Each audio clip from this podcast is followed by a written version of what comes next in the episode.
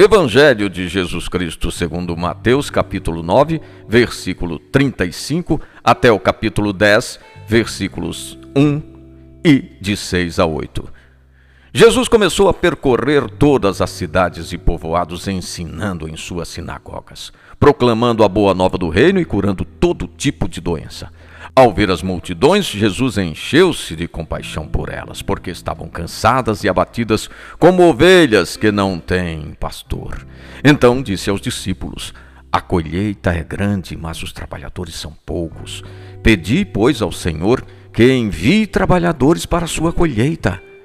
Chamando os doze discípulos, Jesus deu-lhes poder para expulsar os espíritos impuros e curar todo tipo de doença e de enfermidade. No vosso caminho proclamai: o reino dos céus está próximo. Sentir compaixão indica uma reação visceral diante da necessidade.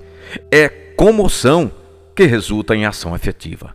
Jesus teve compaixão da multidão faminta e providenciou o pão.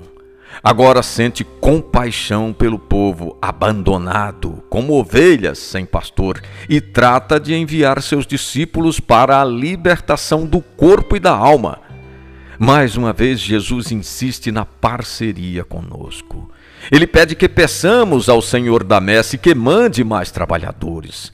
Aos doze, ele autorizou-os a fazer o mesmo que ele fazia, isto é, curar todo tipo de enfermidades do corpo e da alma. O envio é coisa sagrada e cheia de responsabilidade. Trata-se de devolver a vida e a alegria às multidões cansadas e desiludidas. É a tarefa do bom samaritano.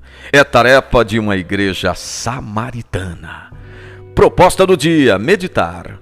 Para onde somos enviados?